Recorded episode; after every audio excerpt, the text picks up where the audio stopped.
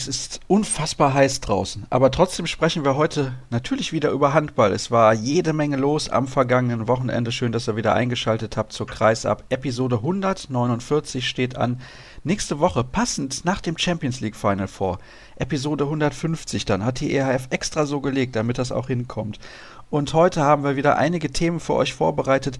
Im Interview der Woche begrüße ich Marc Schober, den DHB Generalsekretär. Ich spreche mit ihm unter anderem über das Thema TV-Blackout, also möglicher TV-Blackout bei der Frauen-WM, über die EM-Bewerbungen für 2022 und 2024. Da erklärt er übrigens en Detail, warum es da einen Unterschied gibt, warum man das einmal mit zwei anderen Verbänden zusammentut und warum man das einmal alleine tut. Und dann sprechen wir im zweiten Teil der Sendung über den Abstiegskampf. Da habe ich den Kollegen Sven Herzberg zu Gast, mit dem ich das Spiel des VfL Gummersbach gegen den Bergischen HC kommentiert habe, dass der VfL verloren hat und zwar deutlich und verdient.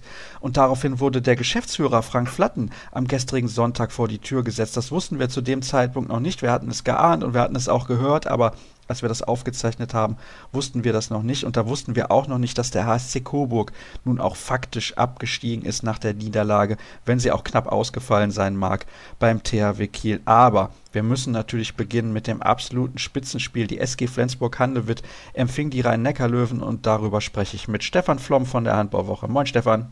Grüß dich, Sascha. Du bist gestern in der Halle gewesen und bist mit welcher Erwartung dorthin gefahren? Schon mit gemischten Gefühlen, da die Flensburger mich in den zuletzt wichtigen Spielen dann doch nicht so überzeugt haben, wie ich das vor der Saison gerechnet habe. Es waren beide Spiele im Viertelfinale der Champions League gegen Vardar Skopje nicht das ganz Gelbe vom Ei und genau das Gleiche betrifft auch das, das Endspiel um den DHB-Pokal, das sie ja gegen den THW Kiel verloren haben. Von daher war das schon so ein bisschen, hm, mal gucken, was es wird. Und das betraf aber alle Kollegen, die da waren, die eigentlich alle gesagt haben, na, pass auf, das gewinnen die Rhein-Neckar-Löwen mit zwei Toren. Das übrigens war die exakte Voraussage von Axel Heinken, einem sehr guten Handballfotografen, der für die Deutsche Presseagentur unterwegs ist, was sich dann hinterher auch bewahrheitet hat. Genau, die Rhein-Neckar-Löwen haben sich mit zwei Treffern durchgesetzt. Hattest du denn persönlich auch, also zumindest hörte es sich gerade so an, im Vorfeld auf die Rhein-Neckar-Löwen gesetzt, die so heimlich still und leise irgendwie Tabellenführer waren die ganzen letzten Wochen über. Also das war zumindest so mein Eindruck. Alle haben über Flensburg gesprochen, viel wird natürlich immer über den THW Kiel gesprochen, aber so über die Rhein-Neckar-Löwen, die amtierender deutscher Meister sind und Tabellenführer, hat so gar keiner geredet.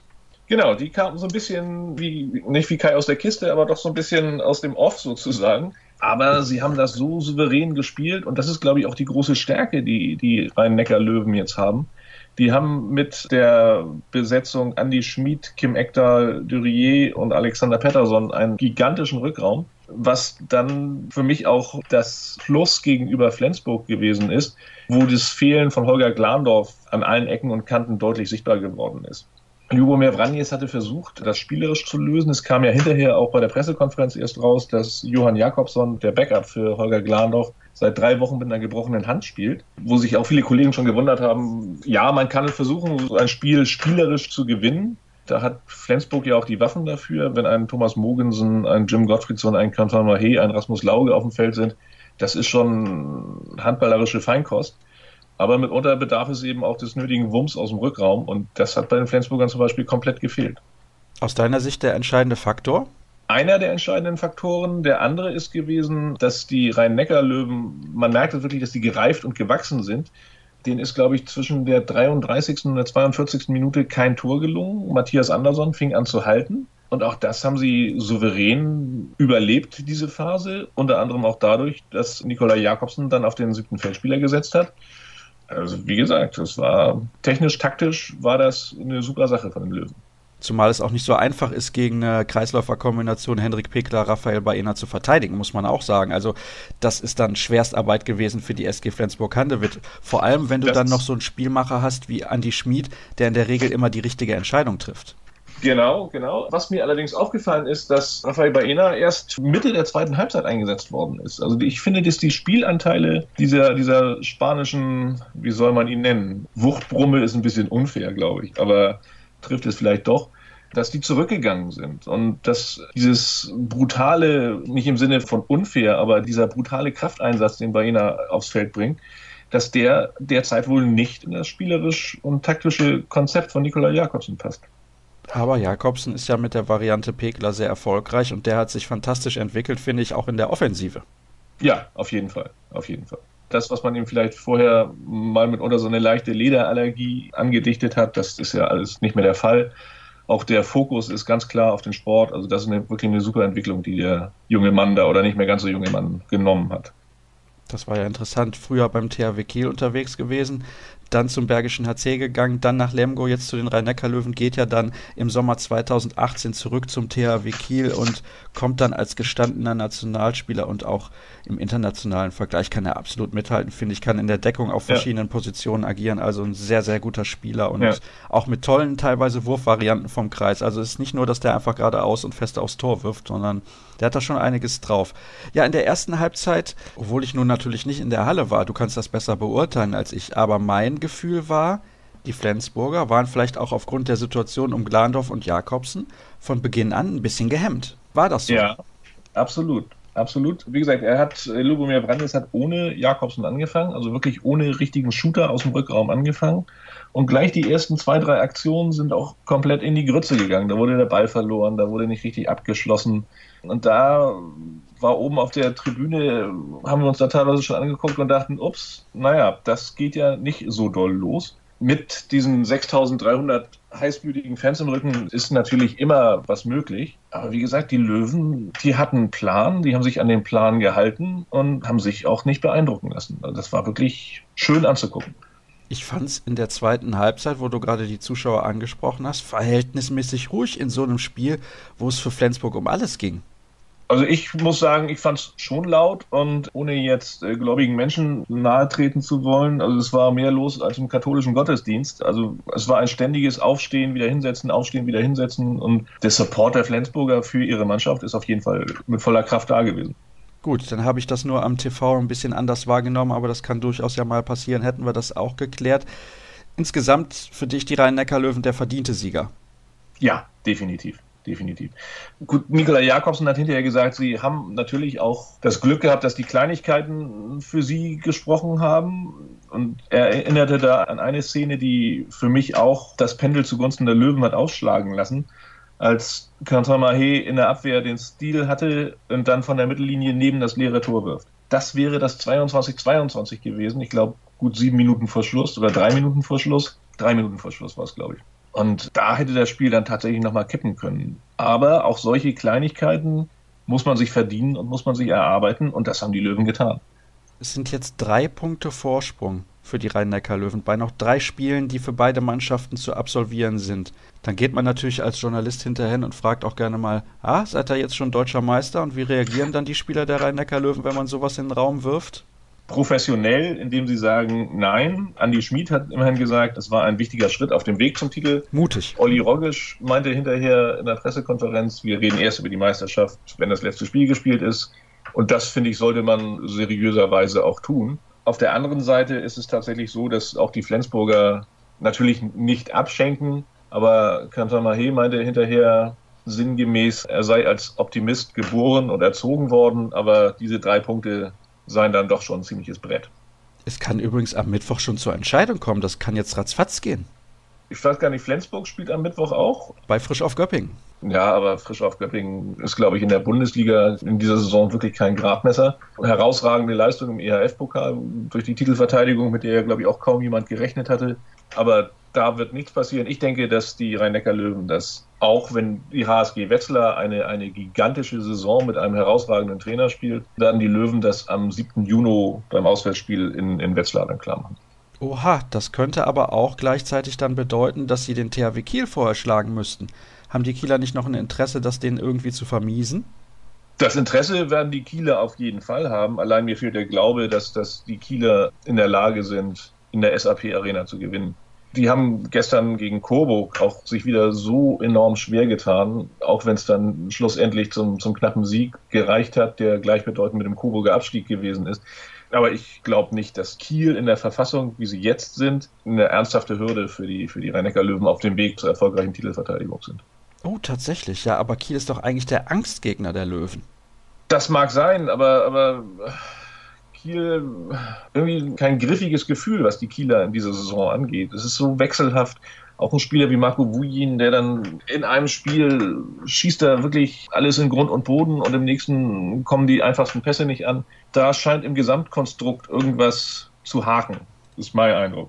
Also ich bin sehr gespannt, wie sich das in den nächsten Jahren entwickelt, denn noch so eine Saison mit so vielen Minuspunkten kann man sich, glaube ich, beim THW Kiel nicht erlauben und das kann man auch nicht nach außen verkaufen, zumal ja Holstein Kiel, einige mögen es mitbekommen haben, in die zweite Fußball-Bundesliga aufgestiegen ist.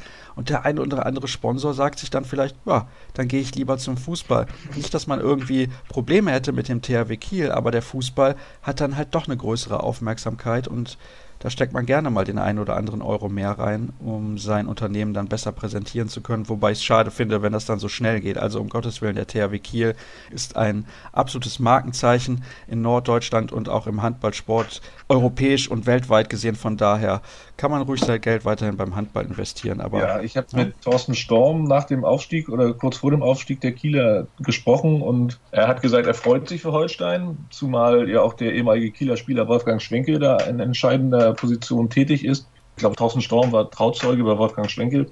Aber, und da ist jetzt auch in der aktuellen Ausgabe der Handballwoche, hat ein Leser auch schon einen Leserbrief geschrieben, der zu Recht auch anmerkte, wenn man sich anguckt, wie auch in den Medien, und das betrifft ja auch uns wieder, über den Aufstieg eines Drittligisten in die zweite Fußball-Bundesliga berichtet wird, was da für einen Hype gemacht wird, das, was auch in, in Kiel passiert ist mit Empfang beim Ministerpräsidenten, glaube ich, und so weiter und so weiter. Und wenn man das in Relation setzt zu das, was der THW Kiel in den vergangenen 20 Jahren, sage ich mal, geleistet hat, sieht man schon, dass der Fußball eben tatsächlich eine ganz andere Rolle und ein ganz anderes Standing hat. Ich sag's mal ganz klar und deutlich. Letzten Donnerstag war ja Feiertag, da war Tag der Amateure. Da lief den ganzen Tag über irgendwelcher ja. Fußball Pokalspiele in den, ja, in den nationalen Verbänden, also in den regionalen Verbänden, so ist es natürlich korrekt, zum Kotzen. Ja, aber das ist, das ist Fußball, das ist Handball, nicht? Oder, oder Basketball oder Volleyball.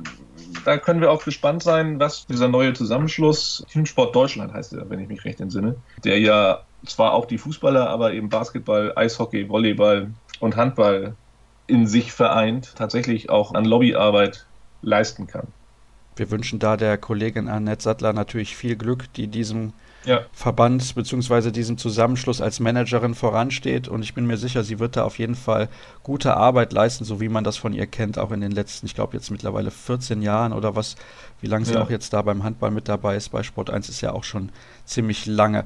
Ja, also die Rhein-Neckar-Löwen werden deutscher Meister, sagt zumindest Stefan Flom von der Handballwoche. Und der Buxtehuder SV ist deutscher Pokalsieger geworden bei den Frauen. Ja. Dazu herzlichen Glückwunsch. Da werden wir irgendwann demnächst auch noch ein bisschen intensiver drüber sprechen. Werde ich einer der Spielerinnen mal hier in die Sendung einladen, denn das kam sehr, sehr überraschend. Unsere Glückwünsche auf jeden Fall nach Buxtehude. Und habe ich noch irgendwas vergessen? Ach ja, ich würde gerne von dir auch noch wissen.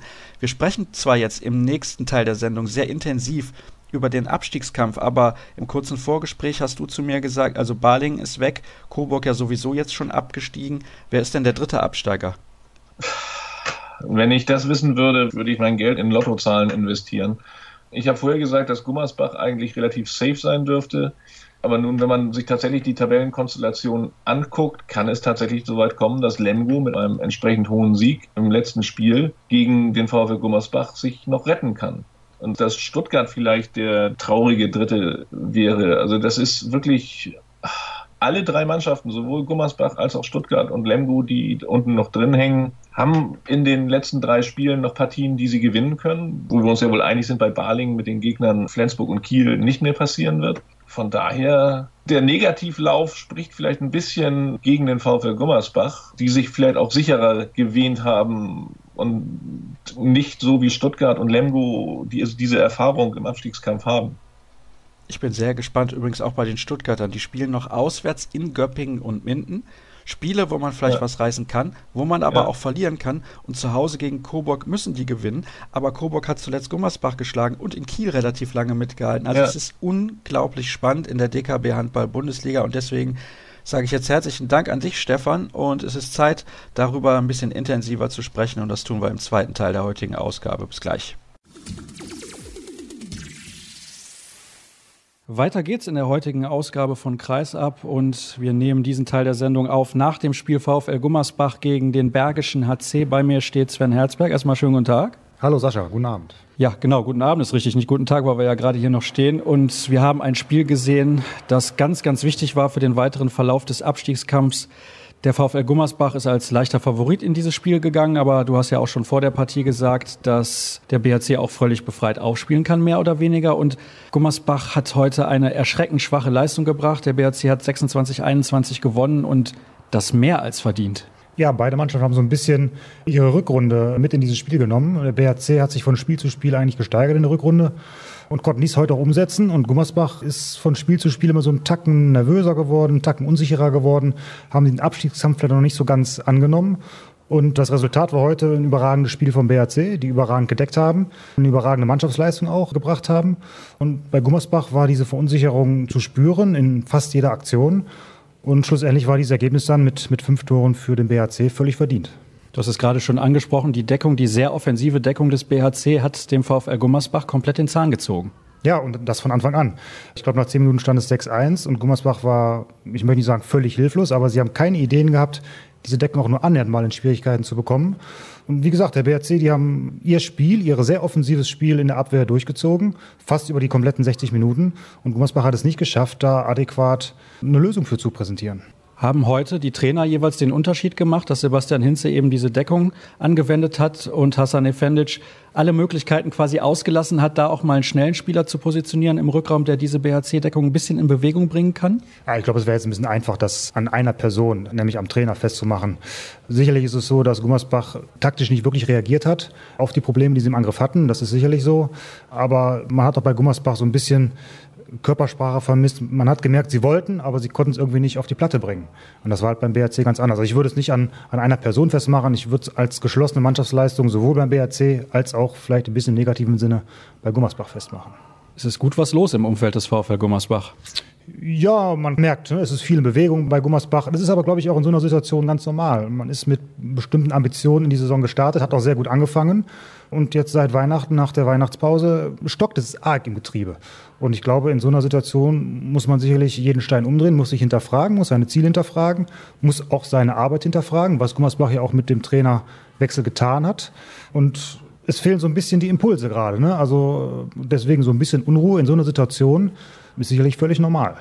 Muss man sich sehr große Sorgen machen als Fan des VfL Gummersbach, deiner Meinung nach? Denn am letzten Spieltag gibt es ein absolutes Schlüsselspiel beim TBV Lemgo. Und wenn bis dahin beide Mannschaften keinen Punkt mehr holen, kann Lemgo mit einem Sieg an Gummersbach vorbeiziehen aufgrund der besseren Tordifferenz. Das ist sicher. Sorgen machen also wenn diese Leistungskurve von Gummersbach immer so Stück für Stück immer noch ein bisschen tiefer sinkt, dann kann man sich sicherlich Gedanken machen. Aber Gummersbach hat noch genügend Chancen. Ne? Es gibt noch, noch, noch mehr als dieses eine letzte Spiel in Lemgo, was gespielt werden muss. Und da kann Gummersbach sicherlich auch zu Hause noch den einen oder anderen Punkt vielleicht holen, um beruhigt dann in dieses letzte Spiel zu gehen. Fakt ist aber auch, Gummersbach braucht vielleicht gar keinen Punkt mehr, um drin zu bleiben. Lemgo dagegen sicherlich schon. Ne? Von daher ist eigentlich so der kleine Vorteil noch bei Gummersbach. Kommen wir noch mal ein bisschen intensiver auf den Gegner zu sprechen. Auf den Bergischen HC, die Mannschaft war tot. Gerade nach dem Heimspiel zum Auftakt der Rückrunde gegen Stuttgart, wo das Team von Sebastian Hinze mit neun Toren verloren hat. Die Zuschauer sind frühzeitig aus der Halle gegangen, weil sie es tatsächlich nicht mehr sehen konnten. Und jetzt dann diese Ergebnisse ohne Viktor Schilagi. Heute haben sowohl Alex als auch Maximilian Hermann gespielt, sind ja auch zwei Leistungsträger. Und trotzdem sind die in der Lage, so eine Leistung zu zeigen. Wie erklärst du dir das? Sie haben beide gefehlt, nicht gespielt. Sie haben heute Entschuldigung, beide, ja. Beide gefehlt. Ja, also dieses Stuttgart-Spiel war schon ziemlich desolat. Und der, was heißt Schicksalsschlag? Dieser Schlag dann, dass Schilagi im nächsten Spiel in Berlin sich verletzt verabschieden musste, schon relativ früh im Spiel, hat aber die Mannschaft so ein bisschen zusammenrücken lassen. Ne? Sie haben das, das Berlin-Spiel dann schon knapp, aber siegreich gestalten können. Und man, man merkt, sie leben diesen Abstiegskampf ne? und sie haben sich damit identifiziert. Jeder Einzelne. Und von daher haben sie diese Entwicklung, die sie jetzt genommen haben in den letzten Spielen in der Rückrunde, auch völlig verdient. Also sie stehen jetzt verdient da, wo sie stehen, nämlich auf einem Nicht-Abstiegsplatz. Ich glaube sogar drei Punkte Vorsprung mittlerweile auf Lemgo in dem Fall, auf den ersten Abstiegsplatz. Und sie haben diesen Kampf angenommen, sie identifizieren sich damit. Und das merkt man bei jeder einzelnen Aktion.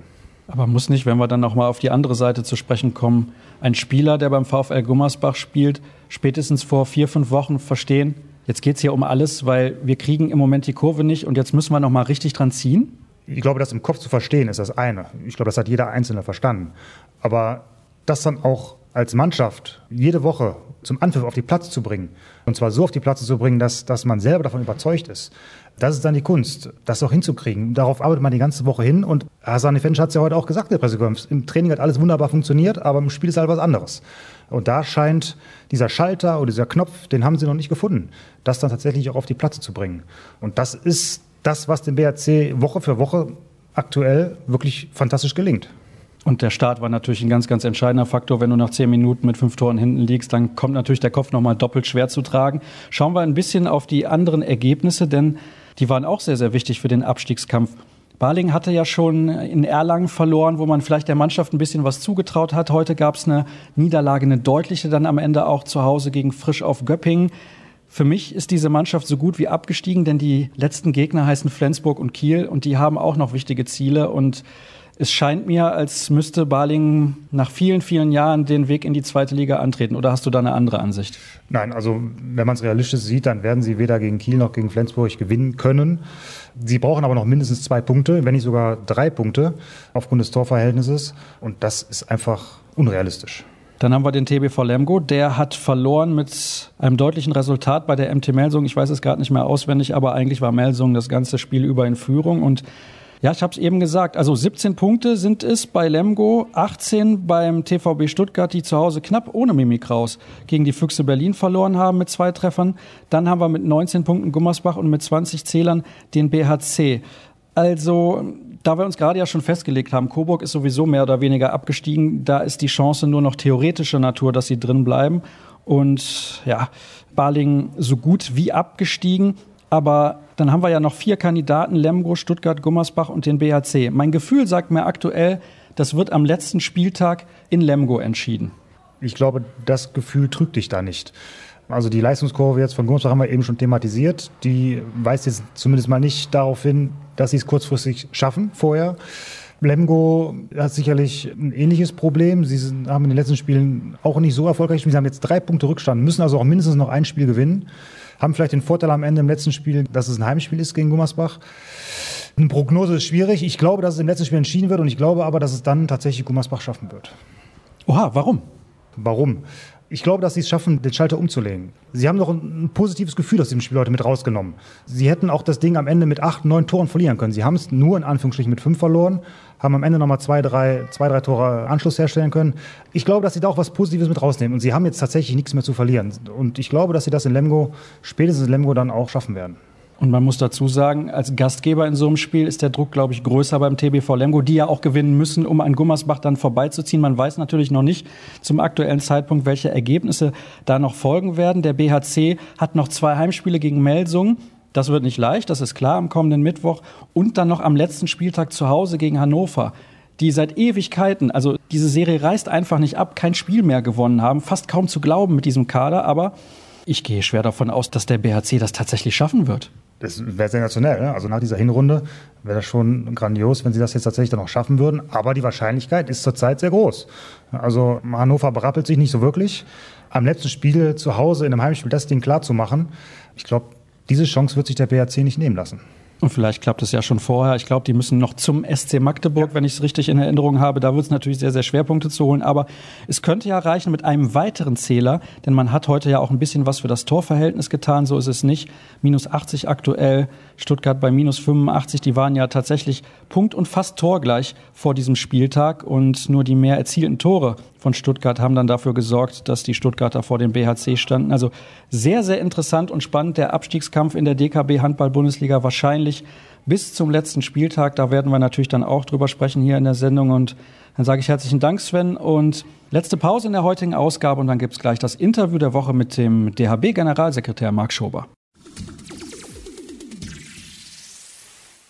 Wir sind angekommen im Interview der Woche. Eben habe ich ihn bereits angekündigt. Ich freue mich, dass er spontan zugesagt hat. Letzte Woche haben wir das vereinbart. Jetzt ist er in der Leitung. Der DHB-Generalsekretär Marc Schober. Schönen guten Tag nach Dortmund.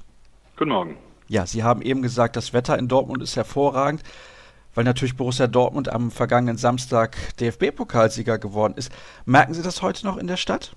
Das merkt man hier in der Stadt. Wenn die Fußballer erfolgreich sind, dann ist die ganze Stadt euphorisiert und da können wir uns auch nicht von entfernen, weil wir doch eine ganze Menge Fußballfans hier auch in der Geschäftsstelle haben. Ja, das habe ich mir fast gedacht, aber wir wollen natürlich über Handball sprechen, das ist ja ganz klar und über mögliche Euphorie die der DHB natürlich gerne im Dezember entfachen möchte, wenn die Frauenweltmeisterschaft ansteht. Wie weit sind Sie denn von der Euphoriewelle da entfernt? Die Euphorie ist da. Wir sehen eine große sportliche Chance, dass wir bei unserer eigenen Weltmeisterschaft erfolgreich sein können. Das haben wir bei der Europameisterschaft in Schweden der Frauen erlebt, dass unsere Frauen wirklich sportlich einen Riesenschritt vorangekommen sind mit äh, Michael Biegler. Als Trainer sind die Ladies erfolgreich und das macht uns doch sehr optimistisch, dass wir unser Ziel erreichen können und das Halbfinale erreichen können. Und dann werden wir eine Euphoriewelle erzeugen können. Das wäre natürlich ganz nach unserem Geschmack, das ist ja ganz klar. Wie sieht es denn aktuell mit der Organisation aus? Welche Baustellen gibt es noch? Wir haben noch sehr, sehr viel zu tun. Es ist organisatorisch genauso viel zu tun wie bei einer Männer-WM. Wir haben auch nicht den Anspruch, dass wir sechs Monate vorher schon alles erledigt haben. Also es gibt vieles zu tun. Wir rüsten Stück für Stück auch personell auf. Wir haben jetzt drei Mitarbeiter hier bei uns in der Geschäftsstelle, die wir fest haben für das Thema Weltmeisterschaft. Und es werden noch mehr werden. Wir sind abhängig davon, dass die einzelnen Loks vor Ort viel Arbeit machen. Also wir haben sechs gute Ausrichterstandorte und die nehmen uns viel Arbeit ab. Die haben viele Aufgaben, die sie vor Ort lösen müssen und auch nur vor Ort lösen können. Haben Sie ein wenig Bauchschmerzen dabei, was die Situation beim HC Leipzig angeht? Das ist ja der Vorrundenspielort der deutschen Mannschaft. Ja, das ist natürlich nicht schön, aber unser Partner vor Ort ist nicht der HC Leipzig, sondern eine Agentur, mit der wir zusammenarbeiten. Die sind sehr professionell, die haben schon mehrere Meisterschaften organisiert, auch in anderen Sportarten. Also von daher in der Organisation kriegen wir das hin. Wir müssen insgesamt natürlich, weil Sie die Euphorie vorher angesprochen haben, noch einiges tun, auch in der Kommunikation, dass wir noch mehr Karten verkaufen. Da sind wir schon ganz, ganz zufrieden mit knapp 12 Prozent der Tickets, die wir verkauft haben. Übrigens in Leipzig ganz gut auch schon. Klar, da spielt die deutsche Mannschaft. Wir werden jetzt im Juni nach der Auslösung wissen, welche anderen Mannschaften in den einzelnen Gruppen spielen. Dann gehen wir davon aus, dass der Ticketverkauf nochmal deutlich anziehen wird. Wir können nicht davon ausgehen, dass ganz Deutschland weiß, dass eine Weltmeisterschaft im Dezember stattfindet. Das heißt, je näher wir an die Weltmeisterschaft rankommen, umso mehr Menschen müssen wir informieren darüber. Achtung, hier gibt es eine Handball-Weltmeisterschaft. Achtung, Frauen-WM und Achtung, Frauenhandball ist sensationell. Das ist ein hochattraktiver Sport. Das macht Spaß, sich das anzuschauen. Das war im Übrigen auch 2007 so, dass man erst je näher man an so eine Weltmeisterschaft rankommt, dann auch noch mehr Interesse wecken kann. Das ist ja ganz klar, wenn es kurz vor der Tür steht, dann bekommen die Leute es auch mit und haben auch Lust hinzugehen. Dennoch möchte ich mal eine bisschen provokante Frage in den Raum schmeißen. Wie wollen Sie denn so einen Kassenschlager wie Angola gegen Südkorea voll bekommen? Welche Mittel gibt es da, die Leute in die Halle zu locken? Also wir haben zum einen ein Mittel und das ist, dass wir einzelne Spiele in Vormittagsspiele, wir haben ja sogenannte Midday Session und Evening Sessions und in diesen Midday Sessions werden wir einfach günstigere Spiele anbieten. Also sind einfach die Eintrittskarten günstiger. Ich glaube nicht, dass wir den Anspruch haben können, dass wir solche Spiele dann voll machen und die Hallen voll machen. Wir spielen ja in sehr großen Hallen. Auch das ist etwas anders als in anderen Nationen. Unsere Hallen sind alle größer als 3000 Zuschauer. Das ist schon eine ordentliche Zahl. Die müssen nicht alle voll werden, aber klar werden wir Maßnahmen ergreifen zusammen mit den Standorten, mit Schulen zusammenarbeiten. Gerade bei den Mitte-Sessions bietet sich das natürlich an, weil die teilweise die Spiele dann ja auch zur Schulzeit stattfinden. Wie viel Vorgabe war das von Seiten der IHF, dass man in so großen Hallen spielt und wie sehr war das bewusst seitens des DHB so gewählt? Das war, war bewusst seitens des DHB so gewählt. Es ist auch Vorgabe der IHF, dass man in entsprechend großen Hallen spielt. Wir übertreffen die Vorgaben aber. Es ist schon auch Wunsch der IAF, dass man möglichst viele Menschen dazu bewegt, sich Handballspiele anzuschauen. Und das ist ja auch unser Ziel. Ich meine, deswegen machen wir die Frauen-WM. Wir machen eine Frauen-WM, um den Mädchensport nachhaltig zu fördern, um den Menschen zu zeigen, wie toll auch der Handball der Frauen ist. Und deswegen haben wir selbst auch ein Interesse, möglichst viele Menschen in die Hallen zu kriegen. Das ist keine leichte Aufgabe. Daran müssen wir schon intensiv arbeiten. Eben habe ich das Wort Bauchschmerzen in den Mund genommen, was die Situation beim HC Leipzig angeht. Da steht eine endgültige Entscheidung ja noch aus, auch was die TV-Übertragung angeht. Ich nehme an, da sind Ihre Bauchschmerzen ein bisschen größer.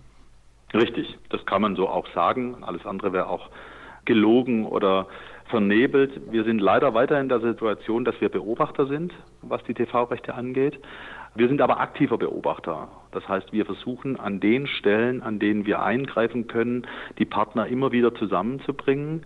an einen Tisch zu bringen und das Thema zu lösen mit den Partnern, wir selbst eben als aktiver Beobachter. Vielleicht haben Sie es verfolgt, es gibt eine ganz aktuelle Entwicklung. Das Land Schleswig-Holstein hat das Thema Schutzliste von Großsportereignissen auf die Tagesordnung setzen lassen. Darüber wird aktuell intensiv diskutiert. Handball bei den Männern auf die Schutzliste setzen zu lassen im Rundfunkstaatsvertrag. Das hilft uns nicht für die Frauen-WM. Es hilft uns aber, dass das Thema in der Diskussion ist und es hilft uns perspektivisch, wenn wir auf so eine Schutzliste kommen würden. Allerdings muss man hier dazu sagen, wenn der Rechteinhaber, in diesem Fall aktuell ja BN Sports, da keine Lust drauf hat, sind die ja nicht gezwungen, die Rechte so zu verkaufen, dass ARD und ZDF die beispielsweise übertragen könnten. Das ist richtig. Da haben Sie vollkommen recht. Das hilft uns in dem Punkt nicht. Es hilft uns aber, das Thema gesellschaftlich in die Diskussion zu bringen. Und ich bin fest davon überzeugt, dass der Handball in die frei empfangbaren Sender kommen muss. Das wäre natürlich schön, wenn alle mitbekommen, wie vielleicht die deutsche Frauennationalmannschaft im eigenen Land eine Medaille holt, weil andersrum wäre es ja eine Katastrophe für den Frauensport in Deutschland. Das ist richtig gut, auch dass Sie den Begriff Frauensport in Deutschland in den Mund nehmen, weil es geht hier nicht nur um Handball, auch in anderen Sportarten merken wir ja, dass der Frauensport einen anderen Stellenwert hat als der Männersport. Wir brauchen aber eine Sportvielfalt in Sportdeutschland. Und da müssen wir gemeinsam auch den Frauensport entwickeln. Und so eine Frauen-WM bietet nun mal eine Chance. Und auch für uns ist es in der Operative und ökonomisch natürlich wichtig. Wir haben ganz am Anfang darüber gesprochen, so eine Euphorie können Sie nur entwickeln, wenn Sie den Sport auch im Fernsehen haben, damit die Menschen dann auch die Chance haben, darüber in Kenntnis gesetzt zu werden und dann eben auch in die Hallen können. Eins unserer Kernthemen ist dieses Thema TV-Situation für die Handball-Weltmeisterschaften, obgleich wir nach wie vor eben aktiver Beobachter sind. Das macht das Ganze so schwer. Inwiefern sind Sie denn intensiv hinter den Kulissen schon daran, an einem System zu basteln, wie es vielleicht bei der Männer-WM jetzt eingesetzt wurde, nämlich mit einem Livestream? Weil Sie müssen sich natürlich Gedanken machen und können nicht erst eine Woche vorher mit einer Lösung kommen. Das ist ja auch klar. Wir machen uns intensiv Gedanken über alle Möglichkeiten, die es gibt. Es bleibt aber nach wie vor die Situation, dass wir nicht Rechteinhaber sind. Das ändert auch an der Situation nichts, über andere Lösungen nachzudenken. Haben Sie tatsächlich Angst, dass man gar nichts sehen kann von dieser Frauen-WM in Deutschland? Daran glaube ich nicht, dass man gar nichts sehen kann. Es wird eine Lösung geben. Unser Ziel ist es aber, dass wir den Frauenhandball im frei empfangbaren Fernsehen platziert bekommen. Dann schauen wir mal, wann es da eine Lösung gibt, beziehungsweise die bekannt gegeben wird. Es wäre auf jeden Fall sehr, sehr schade, wenn wir nichts von der Frauen-WM und insbesondere von den Spielen der deutschen Mannschaft bei diesem Turnier mitbekommen könnten. Dann Wechseln wir mal das Thema und kommen zum Männerhandball. Der DHB hat sich beworben um die Ausrichtung zweier Turniere, einmal der EM 2022 zusammen mit Dänemark und der Schweiz und für 2024 als alleiniger Ausrichter. Erklären Sie mir doch mal als Handballfan, warum das so unterschiedlich ist, zwei Jahre früher mit zwei anderen Verbänden zusammen und zwei Jahre später kann man das Ding alleine durchziehen. Weil ich finde es generell sehr lobenswert, dass sich der DHB endlich mal um eine Männer-EM bemüht. Ja, also das hat mehrere Gründe, weshalb wir hier zweigleisig, wenn man so will, fahren. Das hat zum einen den Grund, dass wir noch relativ frisch auf dem Markt sind, wieder große Meisterschaften zu organisieren. Also wir sind gut daran, mit einem Partner zusammenzuarbeiten oder mit zwei Partnern in dem Fall. Mit den Dänen arbeiten wir jetzt ja für die Weltmeisterschaft 2019 schon zusammen und die Schweizer noch mit, mit ins Boot zu nehmen, hilft uns organisatorisch. Das ist ein Thema.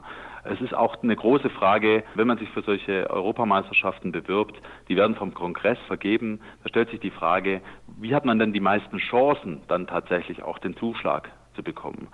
Das wissen wir noch nicht, weil, wie Sie vielleicht wissen, hat sich das System der Europameisterschaften verändert und wir haben erstmalig 2020 eine Europameisterschaft in drei Nationen, die also in drei Nationen ausgerichtet wird. Und wir wissen noch nicht so richtig, wie kommt das bei den Mitgliedern an? Macht sowas in der Form überhaupt Sinn? Die Erfahrungen haben wir noch nicht. Für uns ist es so ein Weg, wie wir über diese Zweigleisigkeit sehen können, welche Chancen wir nachher tatsächlich haben, eine Europameisterschaft auszurichten. Sehr gerne mit unseren Partnern Dänemark und Schweiz. Das ist unsere erste Priorität. Und dann müssen wir schauen, was sich ergibt und welche Chancen wir tatsächlich haben. Jetzt muss ich natürlich mal nachfragen, Sie ganz persönlich, weil das klang gerade so ein klein wenig so durch, sind vielleicht nicht komplett von dieser Lösung überzeugt, dass das in mehreren Ländern ausgetragen wird? Nee, also das kann ich noch gar nicht beurteilen, ehrlich gesagt. Also wir machen jetzt eine Weltmeisterschaft 2019 mit Dänemark zusammen und das wird eine gemeinsame Weltmeisterschaft werden und das wird auch gut. Das macht inhaltlich durchaus Sinn. Wir spielen von Süden nach Norden, ist so die Idee, ohne jetzt schon zu sagen, welche Standorte wir genau haben. Da sind wir noch in den Verhandlungen, das ist noch nicht abgeschlossen für 19. Aber wir werden eine gemeinsame Weltmeisterschaft auf die Beine stellen. Das wird man auch im Corporate Design merken. Das wird man in der Ticketstrategie, in der Spieltagsstrategie merken. Das macht schon durchaus Sinn und man kann da auch eine sehr gute Geschichte erzählen. Also da haben Sie was rausgelesen, was ich nicht bestätigen kann. Das ist völlig neutral meine Position. Letztlich möchten wir eine Europameisterschaft ausrichten, 2022 oder 2024. Und ja, am besten da, wo wir die besten Chancen haben. Mit 2019 machen wir eine BM, dann ist 2022 drei Jahre später, das kommt relativ schnell. 2024 hätten wir ein bisschen mehr Zeit. Kommt übrigens noch dazu, dass die Dänen 2023 den Zuschlag bekommen haben für eine Frauenweltmeisterschaft, die im Dezember stattfindet, also genau einen Monat, nicht mal einen Monat vorher. Also es sind so mehrere Faktoren, die dazu geführt haben, dass wir den Weg gehen, den wir jetzt gehen. Sehr, sehr interessant, Ihre Ausführungen. Ich möchte da nochmal nachfragen, was den Modus angeht, denn es werden ja dann auch acht Teams mehr teilnehmen, als das aktuell der Fall ist. Ich habe da mal ein bisschen was rausgesucht und nenne Ihnen gerade mal die sieben Mannschaften, die sich bei der letzten EM nicht qualifiziert haben sportlich. Also die sieben, die es gerade so nicht geschafft haben. Das waren die Niederlande, Bosnien, Lettland, Portugal, Tschechien, Österreich und Litauen. So, das sind jetzt nur sieben, aber es sind ja dann acht Mannschaften mehr.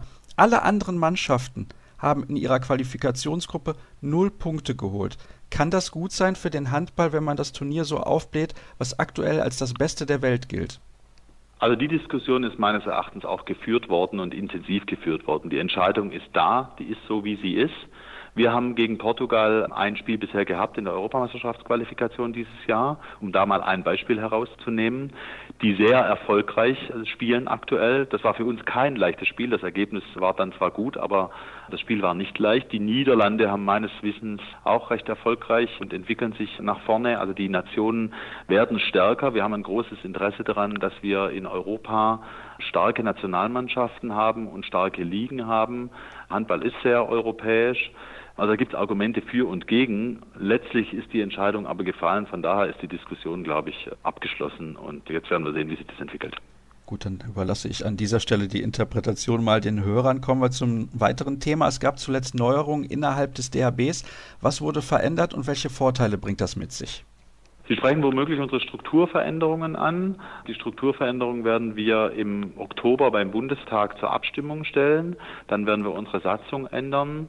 Und bis dahin wissen wir natürlich nicht, ob die Satzungsänderung tatsächlich durchkommen wird oder nicht. Ich bin positiv gestimmt, weil alle in die gleiche Richtung gehen wollen und alle eben für eine Professionalisierung im Deutschen Handballbund stehen. Das wird dazu führen, dass alle Gremien unser Präsident Andreas Michelmann sagt immer, Macht abgeben werden auf die Ebene, die darunter liegt. Ich sage, letztlich werden wir unsere Strukturen dem anpassen, was auch momentan der Tatsache und dem täglichen Arbeiten schon entspricht, nämlich dass wir hier im Hauptamt bestimmte Dinge in der Operative vorbereiten und entscheiden müssen, das Tagesgeschäft abwickeln müssen, Verträge unterschreiben, dass unser Präsidium uns den strategischen Weg vorgibt, ähnlich handelt eben wie ein Aufsichtsrat, obgleich dies immer noch ein Präsidium sein wird und anders als eine AG handeln wird, nämlich weiterhin werden wir ein Verband bleiben. Wir werden weiterhin auch mit Ehrenamt arbeiten wollen und müssen. Das gehört zu dem Verband dazu. Und das sind die wesentlichen Strukturveränderungen, die wir planen. Aber wie gesagt, erst im Oktober wissen wir, ob es auch tatsächlich so kommen wird. Sie haben gerade gesagt, Ehrenamt, das ist ganz, ganz wichtig. Also ohne Ehrenamt würde der DHB definitiv nicht funktionieren. Genau. Wir haben beispielsweise in der Spielorganisation unserer dritten Ligen viele ehrenamtliche Experten. Da haben wir gar nicht die hauptamtlichen Kollegen hier im Haus, die sich da nur annähernd so gut auskennen wie unsere ehrenamtlichen Kollegen. Im Bereich Jugend, im Bereich Inklusion, im Bereich soziale Themen, auch da haben wir viele Ehrenamtliche, die sich überdurchschnittlich engagieren, eben auch hier im Dachverband wo Sie gerade die dritte Liga angesprochen haben. Da soll es eine neue Aufstiegsregelung geben, damit auch die zweite Liga schrittweise verkleinert werden kann. Aus Ihrer Sicht der richtige Schritt? Aus meiner Sicht der richtige Schritt. Auch dieser Schritt sehr konstruktiv mit allen Parteien besprochen. Das war ja keine Nacht- und Nebelaktion, sondern wir haben mit den Drittligisten gesprochen, wir haben mit den Zweitligisten gesprochen, wir haben analysiert, welche Probleme und Chancen gibt es denn. Klar wäre es schön sportlich, wenn der Erste aus einer dritten Liga aufsteigen kann direkt. Da gibt es, glaube ich, keine zwei Meinungen zu. Aber wir sehen eben auf der anderen Seite vier Mannschaften von 18 absteigen zu lassen, weil die zweite Liga verkürzt sich ja auf 18 Mannschaften. Das steht nicht mehr im Verhältnis, da spielt dann jeder Zweite um den Abstieg oder mehr als jeder Zweite womöglich. Das macht inhaltlich keinen Sinn, das macht auch ökonomisch keinen Sinn. Von daher glaube ich, den Weg, den wir gefunden haben, ist ein richtig guter Weg. Wir werden ein paar spannende Spiele am Ende der, der Saison haben. Die Drittligisten haben auch die Möglichkeit und die zeitlichen Ressourcen, um diese Spiele dann auch umzusetzen, weil die nicht ganz so eng sind wie beispielsweise die Erstligisten in der Spielplanung. Also insgesamt glaube ich, ist ein gutes Ergebnis. Wie immer im Ligenbetrieb übrigens ist das natürlich eine Form von Kompromiss. Das ist ganz normal. Das ist auch, wir reformieren ja gerade auch den DHB-Pokal wieder. Auch da sieht man, das sind einfach Kompromisse, die man dann schließen muss. Da kann man es nie allen recht machen. Das ist logisch, das ist aufgrund des Systems schon so, aufgrund der Ligensysteme schon so. Ich war am Anfang ein wenig skeptisch, aber ich muss sagen, diese Reform im DHB-Pokal mit diesen First Fours, wenn ich sie mal so nennen darf, finde ich relativ gelungen und ich habe den Eindruck, das funktioniert einigermaßen gut, insbesondere wenn jetzt auch die Drittligisten zunächst mal Gastgeber dieser Turniere sein können, denn für die ist das etwas ganz Besonderes, wenn sie gegen höherklassige Teams spielen können. Dann habe ich noch zwei Themen, die ich kurz ansprechen möchte. Christian Prokop ist als Bundestrainer sehr, sehr erfolgreich gestartet, vielleicht viel erfolgreicher, als das einige gedacht haben, mit zwei sehr souveränen Siegen gegen Slowenien, immerhin WM-Dritter. Ist Ihnen da ein bisschen Stein vom Herzen gefallen? Da ist mir ein Stein vom Herzen gefallen. Klar, obgleich ich mir sicher war, dass Christian Prokop das sehr gut lösen wird. Wir waren uns von Anfang an bewusst, dass wir, als wir das Ergebnis hatten und Christian Prokop verpflichten konnten, dass wir damit den richtigen Mann verpflichtet haben. Der passt menschlich hervorragend zu uns und ist ein sportlicher Top-Fachmann, genau der richtige Bundestrainer. Sehr gut. Und wo wir die Themen schon so querbeet angesprochen haben, der WM-Modus wurde geändert finde ich gut, denn so wird dafür gesorgt, dass die sportlich stärksten Mannschaften am Ende auch den Titel holen. Stimmen Sie mir dazu oder sehen Sie das anders? Stimmen wir Ihnen zu. Wir sind glücklich darüber, wieder im Hauptrundenmodus zu spielen. Übrigens unabhängig von unserem Abschneiden in Frankreich. Das hat damit nichts zu tun. Der Hauptrundenmodus macht im Handball hochgradig Sinn mit einer Hauptrunde zu spielen, statt eben Achtel- und Viertelfinale zu spielen. Für uns war die Schwierigkeit und ist die Schwierigkeit, dass es eben relativ kurzfristig verändert wurde und wir damit in unserem Ausschreibungsprozess zeitlich etwas in die Bredouille kamen. Das zusammen mit einer Organisation nach Frauen-WM in einem Jahr, einem Wahlbundestag in diesem Jahr, führt schon dazu, dass wir in Summe hier ziemlich auf dem Zahnfleisch gehen. Aber inhaltlich ist es der richtige Weg. Sie sind ja jetzt fast drei Jahre DHB-Generalsekretär. Befinden Sie sich auf einem guten Weg insgesamt? Wir befinden uns auf einem sehr guten Weg. Wir investieren aber auch einiges. Wir gehen einiges mehr Risiko als in der Vergangenheit und sagen, okay, wir wollen uns entwickeln und wenn wir uns entwickeln wollen, dann wollen wir die Chance nutzen, nach einem Europameistertitel der Männer eben auch tatsächlich in unsere Strukturen zu investieren. Ich glaube, da sind wir riesige Schritte gegangen. Es gibt aber auch noch einige Dinge, an denen wir arbeiten müssen und die wir angehen werden für die Zukunft. Und jetzt geht es eben Schritt für Schritt voran dann möchte ich Sie nicht weiter dabei aufhalten, diese Schritte zu gehen. Ich bedanke mich recht herzlich für ein sehr, sehr aufschlussreiches Gespräch mit interessanten Einblicken in die Strukturen beim Deutschen Handballbund, was die nächsten Turniere angeht, warum, wieso, weshalb. Ich glaube, das ist einigen hier deutlich näher gebracht worden und alle weiteren Informationen, das ist ja bekannt, sind zu finden unter facebook.com slash kreisab und bei Twitter at kreisab.de und am kommenden Wochenende steht das Champions League Final vor an. Es gibt wichtige Spiele in der DKB Handball Bundesliga, was das Titelrennen und die die Abstiegsränge angeht. Also, nächste Woche hören wir uns dann wieder am Dienstag natürlich, denn der Montag ist ein Feiertag und ich sage einfach mal bis dann und eine schöne Handballwoche.